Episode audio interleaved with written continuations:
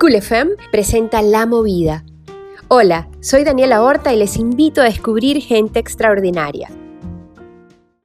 Muy buenas tardes, gente cool.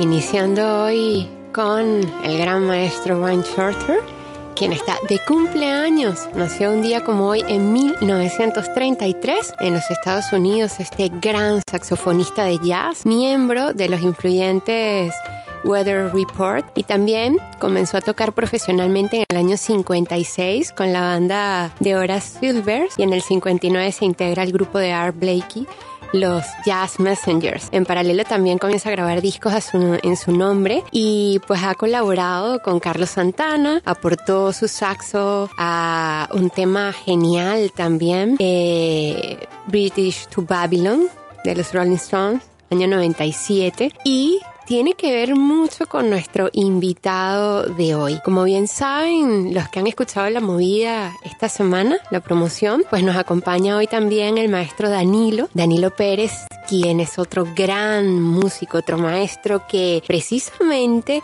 forma parte del cuarteto de Wine Shorter y además pues ha ganado premios importantes como mejor grupo del año por la Asociación de Periodistas de Jazz del 2002 y 2004 junto a esta asociación, entre otros numerosos premios. También grabó con Shorter, por cierto, los discos Alegría y Footprints Live. Esta canción que escuchan es una de mis favoritas eh, y es estupenda. Vendiendo alegría, bueno, y volviendo a la alegría también. Así que bueno, hoy va a ser un día muy especial. En minutos vamos a conocer mucho más del maestro y vamos a hablar también de las actividades que se están dando por estos días gracias a su fundación y que están ayudando a muchos jóvenes. Así que es importante que escuchen todas las actividades para que puedan participar de ellas y todo eso se los cuento en unos minutitos. Así que no se despeguen de allí, que ya venimos con esta entrevista. Voy a dejarles una canción de Danilo para que vayamos entrando también en calor. Y esta es Claudia de las primeras.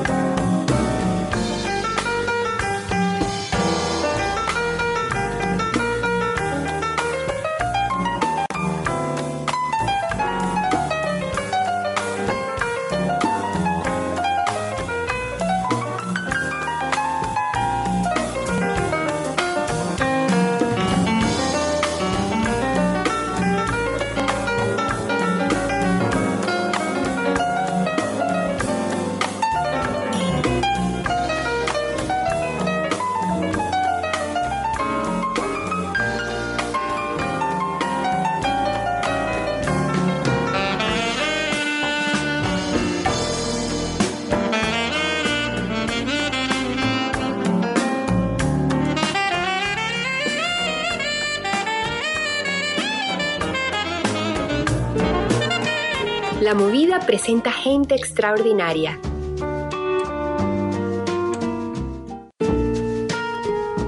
Seguimos en cabina de Cool FM, también conectados por streaming para quienes nos escuchan a de nuestra web y a los que escuchan el podcast por nuestro canal de YouTube. A todos bienvenidos. Ahora sí ya estamos preparados para recibir al maestro Danilo Pérez, jazzista, compositor, filántropo. Empezó su carrera a muy corta edad, tenía solo tres años, ya él nos va a contar parte de su historia y a los diez años ya estudiaba en el repertorio clásico europeo en el Conservatorio Nacional de Panamá. Después de recibir un grado en electrónica, pues se gana una beca y se va a estudiar Indiana University en Pensilvania, en los Estados Unidos, para luego ir a la prestigiosa escuela de jazz Berklee College Music y en el año 95 se convierte en el primer latinoamericano que forma parte del grupo de Winton Marsalis y el primer músico de jazz que toca con la Orquesta Sinfónica de Panamá. Ha compartido escenario con grandes músicos como John Hendricks, como Terence Blanchard, como Claudio Roditi, como Paquito de Rivera y más de 13 discos en su haber. Y dentro de estas producciones musicales, pues el aclamado disco titulado Danzón con Paquito de Rivera y Arturo Sandoval que le hizo acreedor de un Grammy. Después, los años 80, empieza a grabar con músicos destacados, incluyendo a Jack Delnet, a Charlie Hudden, a Michael Brecker y otros. Tito Puente también por ahí aparece y por supuesto el cumpleañero de hoy, Wayne Shorter. Así que hoy es un día muy especial porque vamos a celebrar ese cumpleaños en grande con el maestro, ya habiendo dicho al principio del programa que él forma parte del cuarto también de este gran maestro, pero en este caso de, de otro instrumento. Y como sabemos, ha hecho una combinación maravillosa del saxofón con el piano de nuestro querido Danilo. Así que bueno, seguimos eh, un poco con su trayectoria. También les comento que ha dirigido su propio grupo desde 1990, ganado varios eh, premios, incluyendo Grammys y nominaciones, tres lleva ya de los Grammys. Y en el año 2002 recibe una nominación del Jazz Journalist Association como el mejor pianista del año. Eso entre otros. También podemos hablar un poco de todo su trabajo porque aparte de, sus cualidades como músico, es filántropo, es embajador de buena voluntad de UNICEF, es profesor de música en eh, varios destacados conservatorios como el de England y también el de Berkeley y dirige actualmente la Fundación Danilo Pérez que respalda, como sabemos, a jóvenes talentos con vocación musical de escasos recursos. También incluso gracias a esta gestión ha tenido eh, algunos jóvenes panameños que han podido ingresar en centros muy prestigiosos como los que él eh, forma parte. Y desde el 2003 también dirige el Panamá Jazz Festival que es el evento más grande de la fundación y que ha logrado además convocar a más de 350 mil personas en todo el mundo. Así que es parte de la trayectoria del maestro Danilo y tenemos hoy el placer de tener a este virtuoso, este pionero desde Panamá para el mundo del género global jazz y también un activista social que representó un gran baluarte para el país. Por estas razones es más que un honor tener a la movida. Bienvenido. ¿Cómo está Danilo? ¿Me escucha? Súper, súper. Qué bueno. Súper, Daniela. Tienes aire todavía. sí, era larga la historia. Y eso que ahora tenemos que conversar en detalle porque hay muchas preguntas acerca de todo lo que usted ha hecho. Gran curiosidad de los oyentes y bueno, era de esperarse. Sí, gracias por la invitación, Daniela. También vamos a aprovechar también para aclarar un, par de, cosas biográficas que a veces... De detalles. Tiempo se dan, sí, de detalles que se se cambian con el tiempo, pues, pero lo vamos a, vamos a aclarar hoy. ¿Son 13 discos?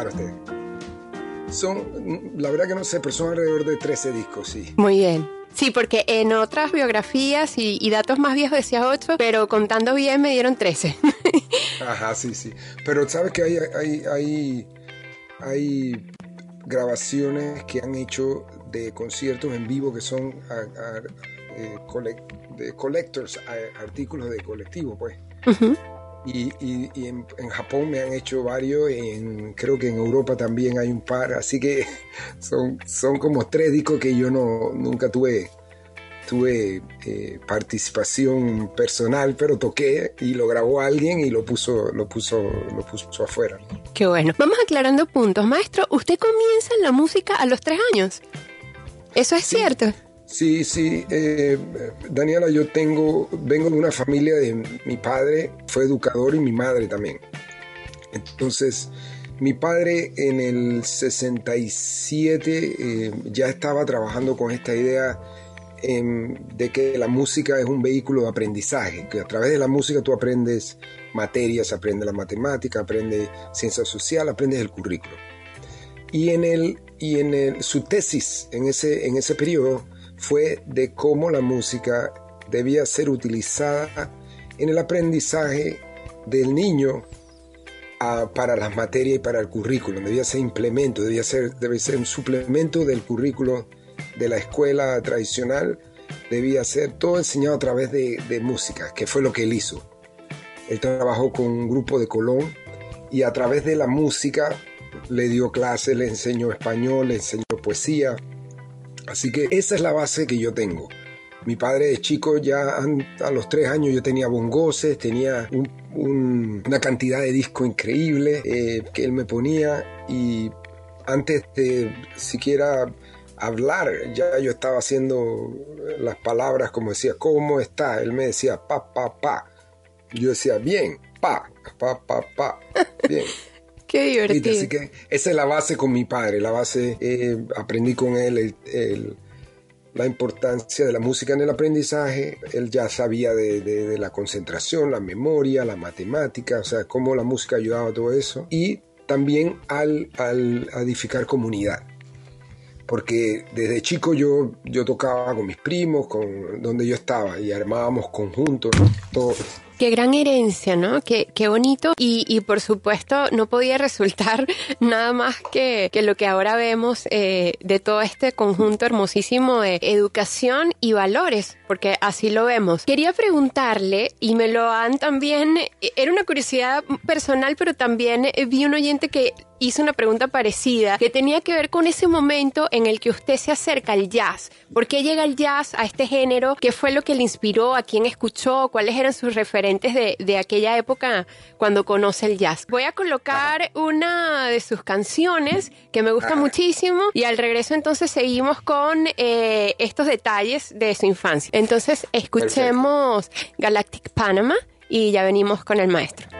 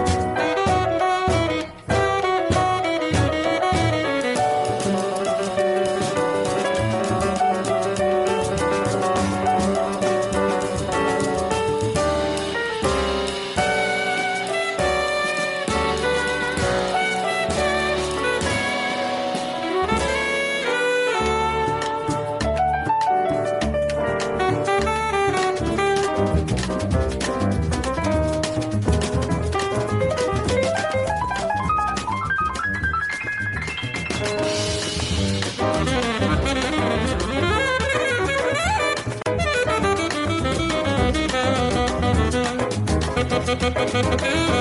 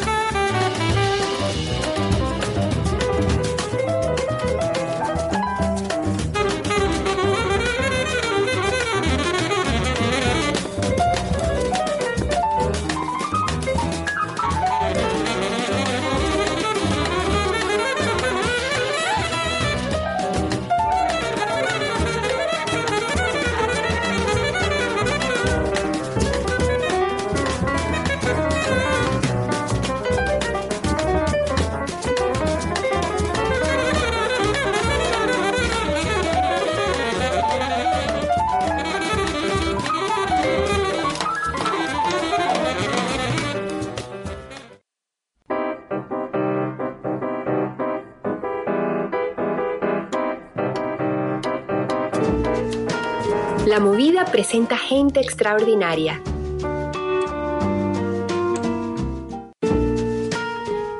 Seguimos conversando con Danilo Pérez. Ya los que acaban de sintonizar escucharon parte de su historia y habíamos quedado en una pregunta y tenía que ver con su infancia o quizás un poco más allá, no lo sabemos, ya nos va a contestar él. Eh, y es ese momento en el que hace contacto con el jazz por primera vez, en el que descubre este género. Panamá tenía eh, una historia del jazz y tiene una historia del jazz por contar muy importante desde, desde Louis Russell eh, con Louis Armstrong, Sonny White con Billie Holiday y así sucesivamente. Hay una gran cantidad de jazzistas. Panamá tiene una historia muy importante, muy, muy rica. Y yo creo que tuve mucha suerte en haber sido parte eh, de, experimentar esa parte, como la última parte de, ese, de esos género que se llama el tambo jazz. O sea, con esto me refiero a ese gran grupo de músicos panameños como Víctor Boa, Jim White, Bad Gordon, Reggie Johnson, eh, Rubalex. Yo tuve eh, la bendición de estar ahí, verlos tocar. Mi papá también me enseñó mucho de quiénes eran, qué valor tenían y el aporte que hacían a, nuestra, a nuestra como panameño. Así que yo, yo viví en ese ambiente, probablemente la última, la última eh, parte de eso, porque yo me fui en el 84 a estudiar a Estados Unidos, así que cuando yo, yo estuve en, mi desarrollo, yo tuve mucho, mucha eh, eh, oportunidad de, de relacionarme con todos ellos y tocar eh, maestro Boa, lo vi muchas veces. Casualmente yo trabajaba en el ah. hotel Holiday Inn, que es el Plaza Paitilla Inn. No sé qué ahora, pero era un tiempo Plaza Paitilla, el hotel Holiday. Todavía me parece que tienes, bueno, Sí. Todavía ahí, ahí, había muchos shows, había muchos, en las tardes había muchos grupos de jazz. Y en la noche yo tocaba con, con un grupo de un violinista, José Luis Cedeño, violinista panameño, y yo tocaba acordeón. Eh, ahí estuve reemplazando al, él es el decano de la, de la, de la Facultad de Bellas Artes. Eh, wow, se me, se me, está escapando el, el, nombre, ahora mismo. Sí, pero eh, lo, lo, que, lo que yo viví era que en la tarde estaba Víctor Boa tocando y yo me venía temprano, yo estaba en el conservatorio estudiando en la tarde tuve buenos maestros en el conservatorio, ¿viste? Tuve una, una profesora chilena, Cecilia Núñez, eh, muy, muy, muy buena, muy, muy buena guía. Entonces yo me venía del conservatorio, me sentaba temprano, escuchaba todo el set de Víctor Boa y después ahí me ponía a tocar mi set también tocando acordeón. Qué buena eh, historia. Era un momento increíble. Había música en el San Juan, había un lugar que se llamaba La Kelvin, había otro que se llamaba El Bombardi. Eh, y mi papá en el Club Unión también. Eh, yo oí mucho jazz. Eh, y mi papá también le encantaba ponerme discos. yo me mudé, yo crecí en, en Pueblos Nuevos, en Pueblo Nuevo, en calle Tercera, y después nos mudamos para Altos de Cerro Viento, donde fue que pasé mi etapa de los 10 hasta ya que me fui, que me vine a Estados Unidos. Eh, me gradué de, primaria en, Cerro Viento.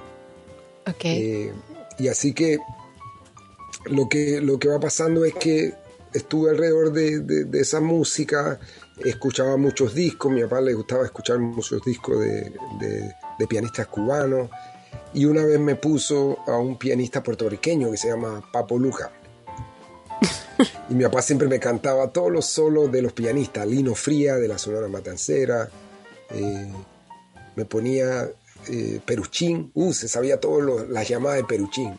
Y los grandes músicos, porque había mucha música en Panamá, había mucho, mucha, mucha, mucha música, mucha, mucha identidad personal también, fue el periodo de los combos, o sea, yo, yo viví toda esa época, una, una suerte, la verdad, bendición.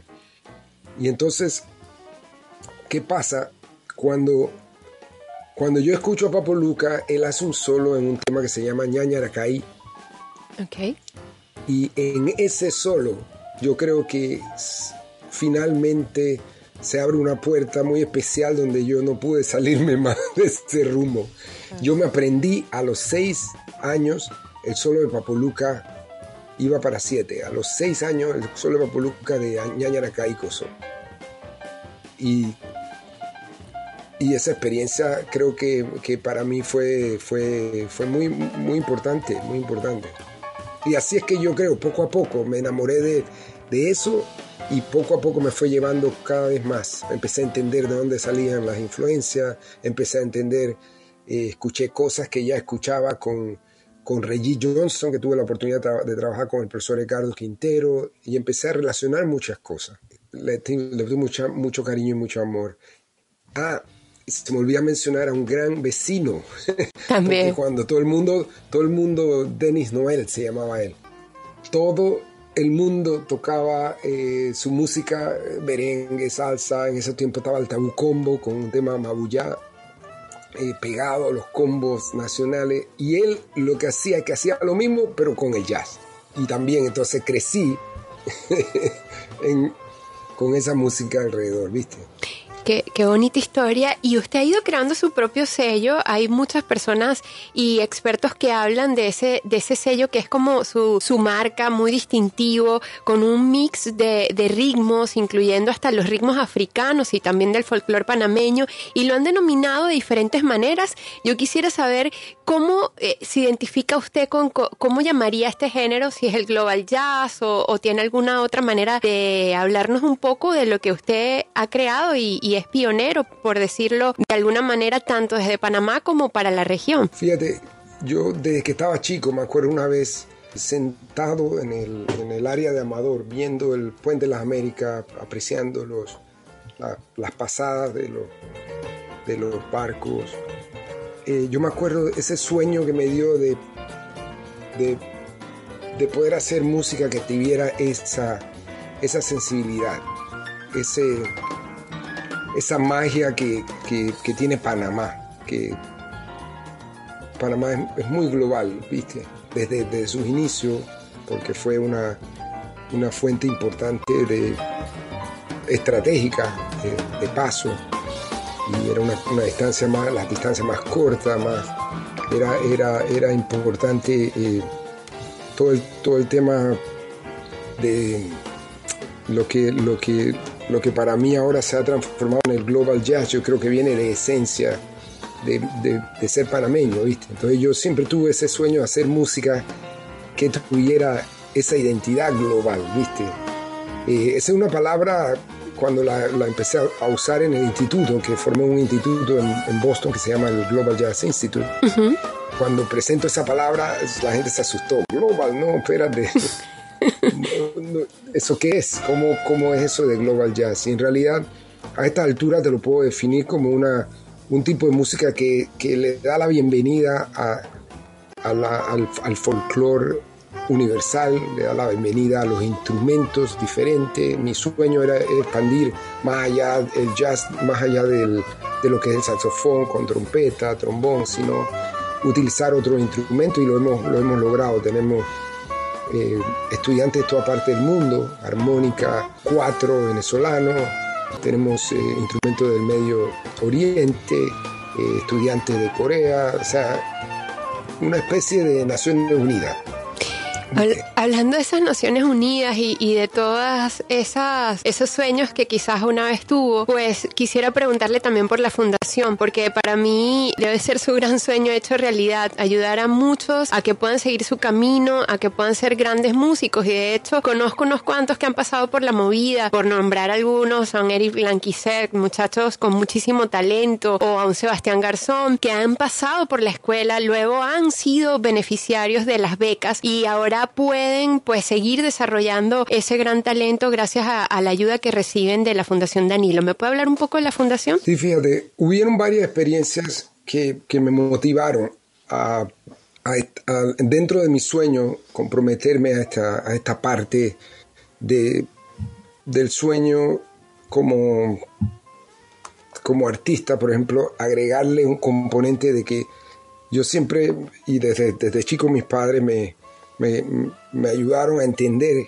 que es importante eh, compartir, contribuir. Entonces yo prometí antes de irme a Panamá que si yo aprendía, si crecía, eh, yo iba a regresar, iba a contribuir y me iba a comprometer en el tema de la educación en Panamá. La educación, sobre todo la educación, en ese momento iba la educación musical, no sabía que iba a quedar tan integral todo esto, este desarrollo. Pues.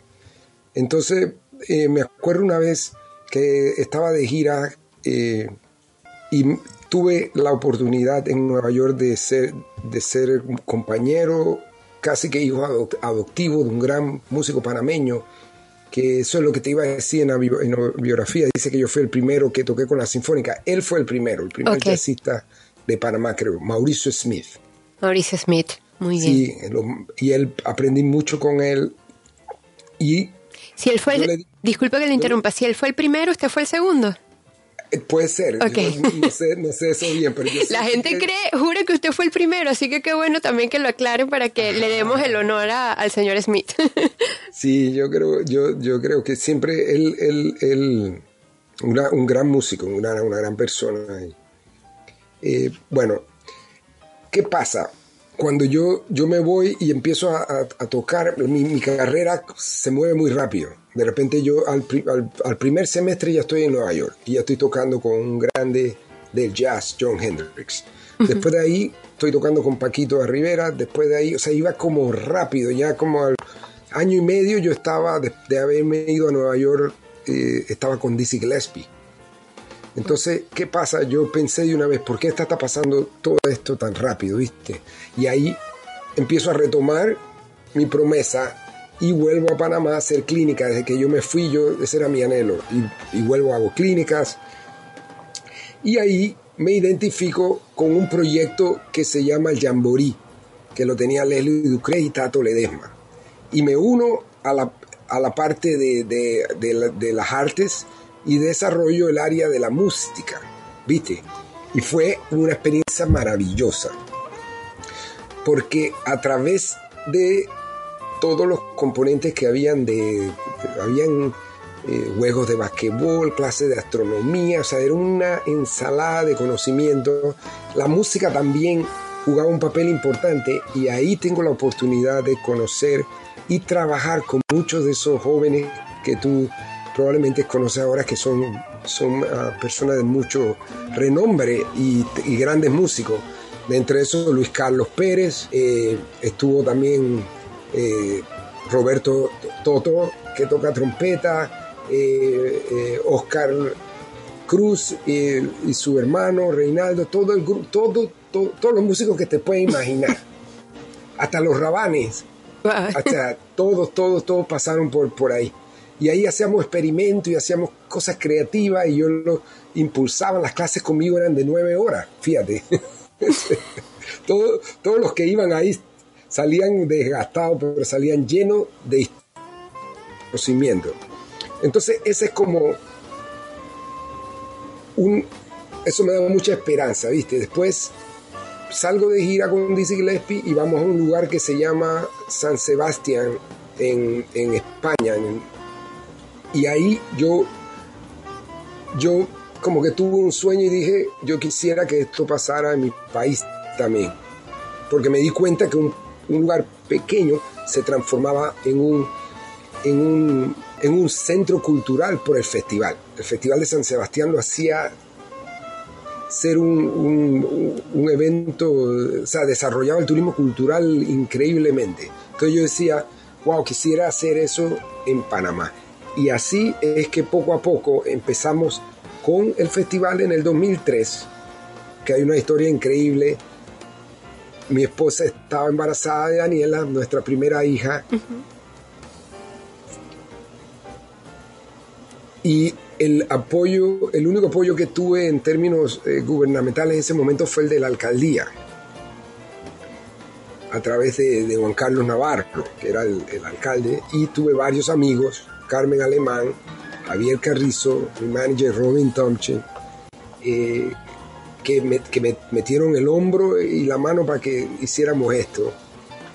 Eh, hicimos el festival, me acuerdo, fue una cosa pero increíble porque mi manager va al hotel y me dice, Danilo, eh, no estamos en, no estamos mal, estamos pero terrible porque no hemos vendido ni, o sea, de esta no vas a salir. Yo ya yo, iba a comprar un apartamento para mi hija, para mi familia, primera vez después de tantos años viviendo acá solo. Eh, entonces fue interesantísimo, se lo dije a mi esposa, estamos mal. Y mi esposa hizo, ella estaba como un zen en ese momento. Por cierto, una gran músico también. Me imagino que le dijo, estamos mal, pero vamos bien. Exacto. Y entonces, bueno, ¿qué pasa? Me acuerdo, me acuerdo mucho que hubieron grandes, grandes amigos eh, eh, que me ayudaron. Eh, casualmente tengo muy buenos recuerdos de ese momento porque fue, hubo, hubo tanta, tantos signos para que uno dijera, hasta aquí llegó esto pero nosotros seguimos, seguimos fuerte. ¿Qué pasa?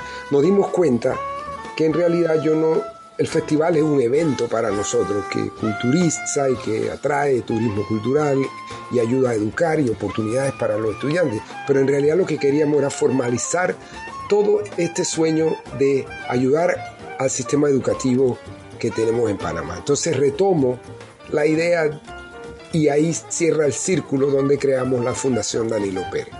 ¿Qué, siente que ha cambiado desde ese momento en cuanto a políticas que benefician a la cultura y qué, eh, falta por cambiar? ¿Qué, es lo que urge según toda la experiencia que ha tenido con este experimento, que ahora ya no es un experimento, ahora es un hecho y ha reunido, como lo dijimos hace unos minutos, a más de 350 mil personas desde que comenzó? Fíjate, muy buena esa pregunta, Daniela. Eh, yo creo que lo que, lo que falta es primero una, llamada para la acción. Yo creo que nosotros, por ejemplo, nosotros como artistas, músicos, eh, estamos en una etapa ahora mismo, por ejemplo, con todo esto de la crisis, de la pandemia, a mí me ha demostrado y me ha comprobado que la percepción que se tiene de la música eh, solamente se relaciona mucho con las expresiones artísticas, el arte, eh, como la parte del entretenimiento, vamos a ponerlo así. Pero estamos llegando a una era, a un momento, ya estamos en ese momento, donde la, la música demuestra, en estos momentos nos une, nos conecta, acorta las distancias y nos humaniza, ¿viste? Nos hace reflexionar, nos da tranquilidad y paz. Muchas veces en estos momentos cuando estamos solos ponemos un, buen disco, un tema y te das cuenta que ya es muy claro que la música ha entrado en un tema que se tiene que, que, la conversación tiene que elevarse a, la parte medicinal, a la parte terapéutica de la música.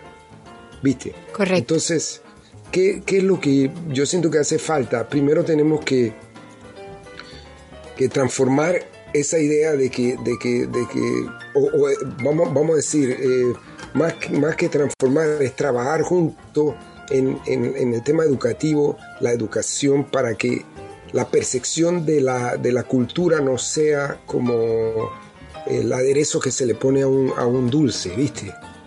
Sino que sea el dulce. La prioridad. La prioridad, ¿viste? Entonces, eso tenemos que trabajarlo y eso, eso es difícil muchas veces eh, por el problema que se, eh, se confunde mucho con las expresiones culturales, con el tema de las expresiones culturales y el fomento del trabajo artístico. Se confunde mucho eh, con las necesidades que juega el, el músico en la sociedad. Y que si, por ejemplo, hubiera una ley que protegiera al ser humano donde la música, que ya se ha comprobado terapéuticamente y científicamente, ejerce un papel importante en el desarrollo humano, viste, desde que te dije cómo mi padre la utilizaba para el aprendizaje, por ejemplo. Eh, entonces entraría en una ley que tiene que ver más con una ley de salud pública, ¿viste? Y entonces ahí la música, la música tomaría un casi que un, papel eh, medicinal, ¿viste? Que es lo que es, es medicinal, pero ya sería visto cómo la buena música genera. Esto lo decía hasta Confucio. Decía que los pueblos serán definidos por la música que escuchen. Totalmente de acuerdo y bueno, ojalá podamos tener esa visión holística que ya se está manejando en otros lugares para poder hacer eh, real el tema de, la de legislar. Legislar, como bien lo ha dicho, me parece primordial para que la música tome el lugar que debe tomar y ahorita esta pandemia, y esto lo venimos hablando con muchos músicos maestros desde que comenzó la pandemia, nos ha demostrado eso, cómo la música sana, cómo la música ha sido la válvula para muchos para poder estar más tranquilos. Todos estos conciertos que ustedes están dando muchas veces de manera gratuita, este acercamiento que hemos tenido a, los artistas, que, incluso nos podemos meter en sus casas, cosas que antes no pasaba, y conocerlos y poder, poder disfrutar de todo esto, le ha traído a la gente beneficios increíbles. Yo diría que una buena parte de, de la gente que ha tomado la música como terapia ha logrado salir a flote gracias a esto. Conozco muchos casos. Al regreso, porque tenemos que hacer una pequeña pausa, quisiera entonces entrar ya en materia del el festival en cuanto a los conciertos que, que vamos a poder disfrutar por estos días, que ya comenzaron, por cierto, ¿no? Las, las, sí, ya comenzaron. Perfecto. Entonces vamos. Ok, vamos a hacer este corte y al regreso conversamos de estas actividades. Seguimos en Culefam, ya venimos con más.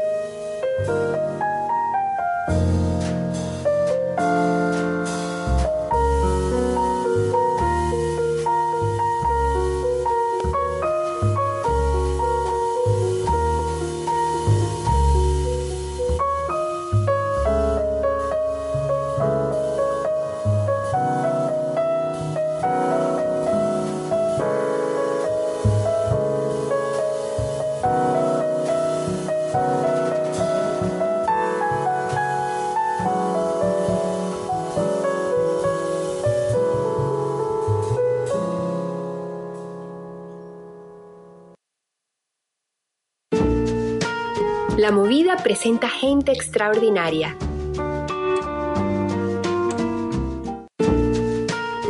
Y seguimos conversando con Danilo Pérez, nuestro extraordinario de hoy, maestro, filántropo, compositor y pianista Hemos estado hablando un poco de su historia, su trayectoria y ahora para esta parte final pues nos gustaría mucho tener detalles de lo que está sucediendo con el Panama Jazz Festival, que como saben está ofreciendo una serie de presentaciones en vivo, con grandes oportunidades digitales para que puedan ustedes disfrutar de todo el jazz y de todos estos compositores maravillosos que se juntan, músicos que se juntan, artistas nacionales e internacionales a muy buenos precios módicos, a beneficio además de los programas educativos de la Fundación Danilo Pérez. Así que habíamos quedado en conversar un poco sobre los detalles. Sí, okay. la escucho. ¿Me puede contar, ¿Nos puede contar un poquito cómo va la organización? Ya sabemos que el viernes eh, empezaron las actividades y, más o menos de qué vamos a poder disfrutar por estos días. Sé que hay grandes leyendas allí de la música que, que van a estar participando. Sí, es un esfuerzo, Daniela, increíble, de, pero tenemos un equipo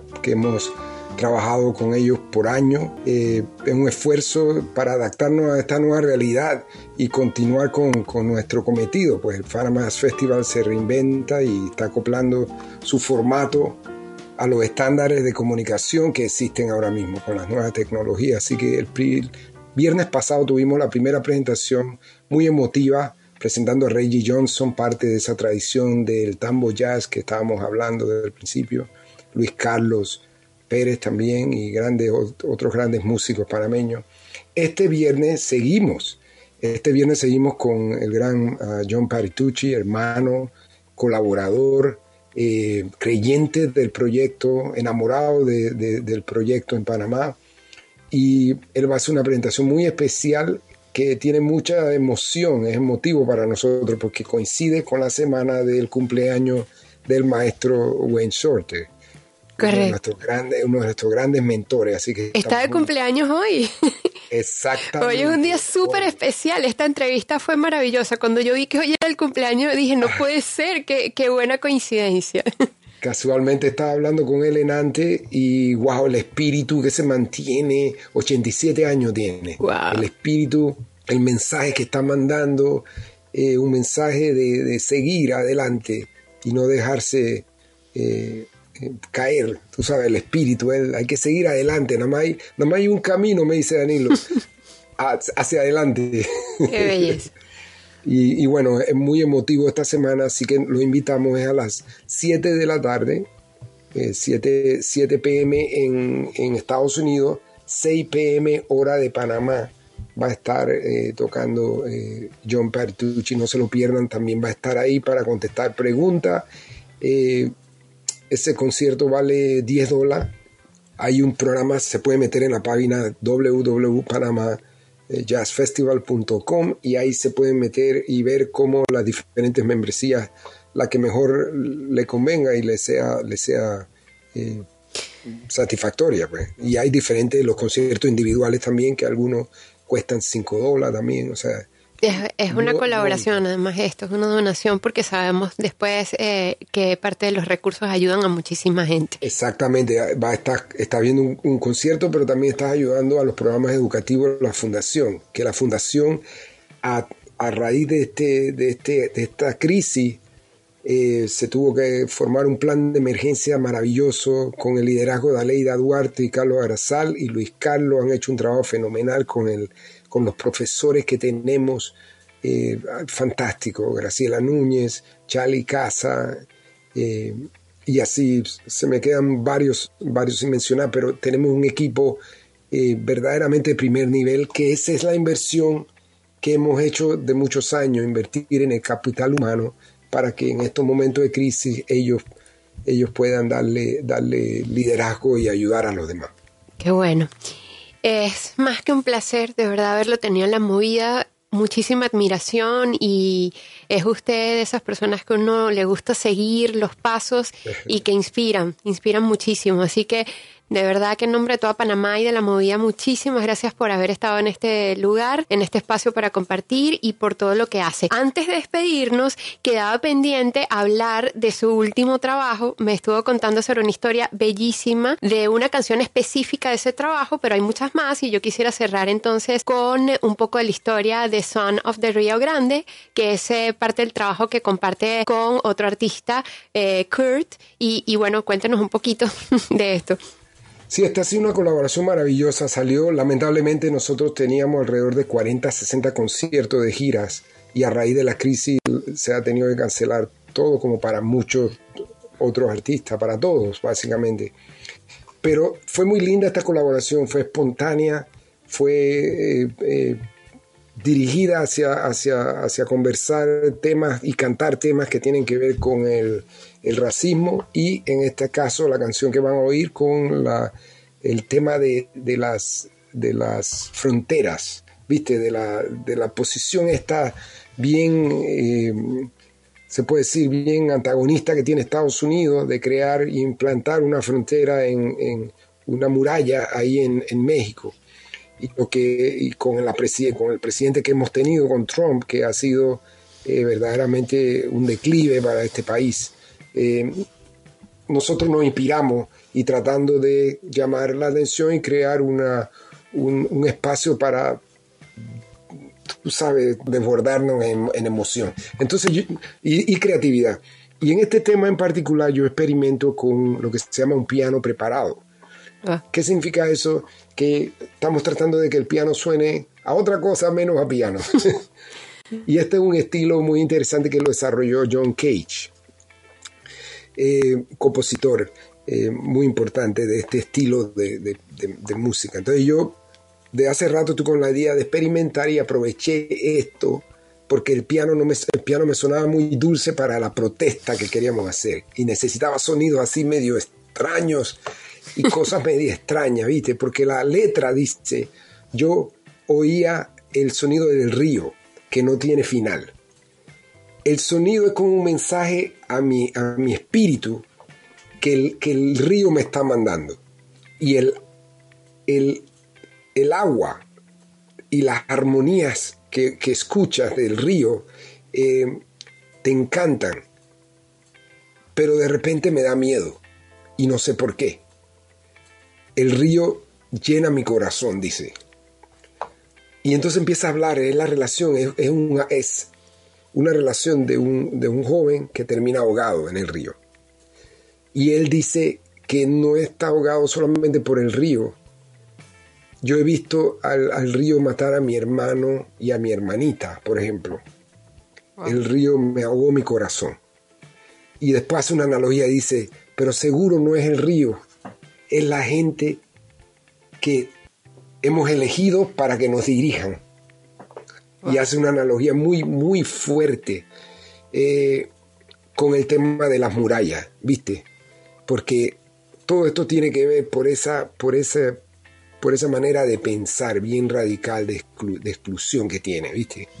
Entonces, ahí aprovechamos para desbordar, desbordarnos, tú sabes, para tirar todo el sentimiento. Y lo que van a oír es un piano que yo fui a un almacén como el, el ¿cómo se llama el que en Panamá que vende cosas de ferretería? Eh, como el eh, la el Do Center como, el, entonces yo fui compré clavos compré eh, unos unos pedacitos de, de, gomas. Tenía que comprar tornillos de diferente tamaño viste wow qué qué lío porque yo grabé el original con el piano pero entonces montarle encima lo que él había hecho fue muy linda. Entonces una composición eh, que le puso la letra y, y, se llama La canción para el Río Grande. Así que espero que lo disfruten. Daniela, gracias por la invitación. Claro que sí. Qué maravilla, maestro, que siga la música, que siga la poesía, que siga la protesta dulce y amarga a la vez y que, bueno, sigamos disfrutando por mucho tiempo de su trabajo que es maravilloso. Un placer haberlo tenido en la movida y seguimos en contacto y por supuesto vamos a todos a disfrutar de, de estas nuevas actividades del Panamá Jazz Fest. Gracias, espero verlo a todos. Hasta luego, muchas gracias.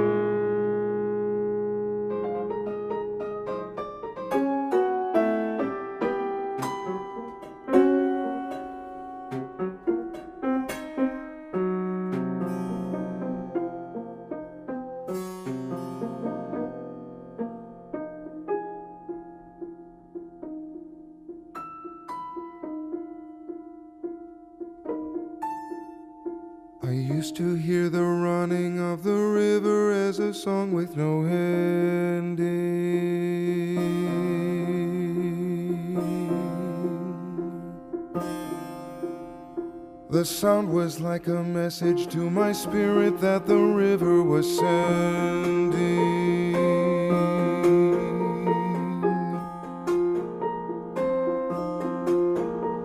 The rushing of the water played with harmonies continually ascending.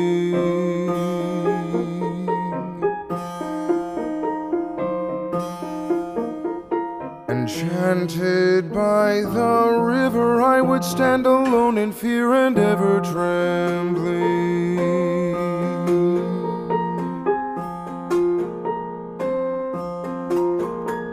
The Rio Grande filled my heart.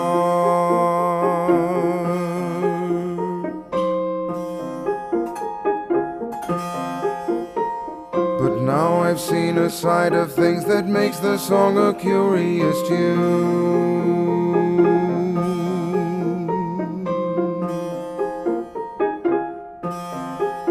It seems the river is a siren calling underneath a cowardly moon.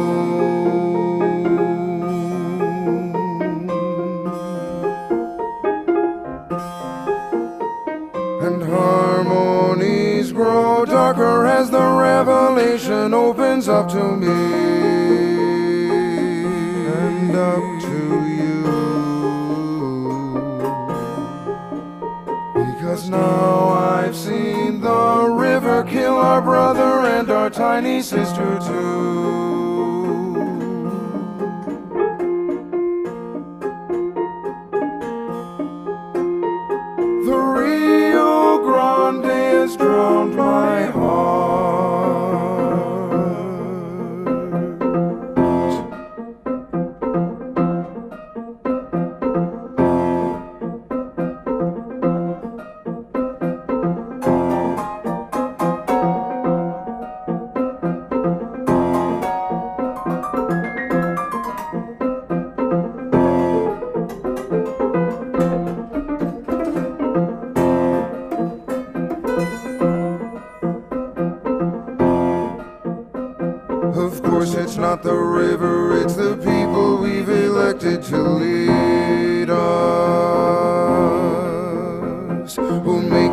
Walls and send the armored wagons for the ones who would join us.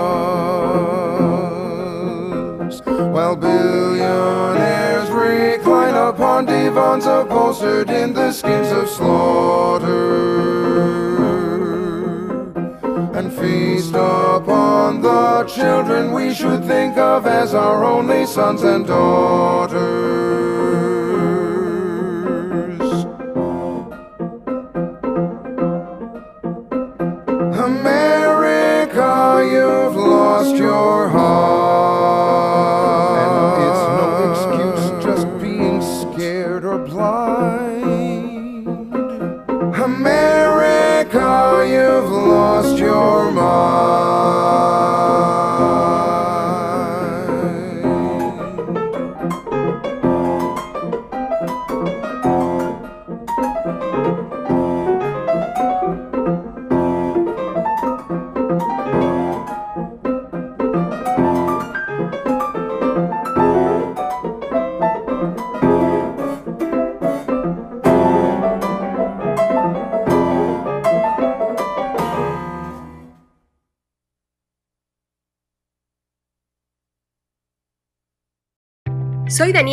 Y hasta aquí nuestro episodio de hoy. Puedes escucharnos en vivo de lunes a viernes a las 5 pm hora Panamá en Cool FM 89.3, en streaming a través de nuestra web Cool FM Panamá y también seguirnos a través de nuestras redes arroba la movida Panamá arroba Cool FM 89.3. Gracias por tu sintonía.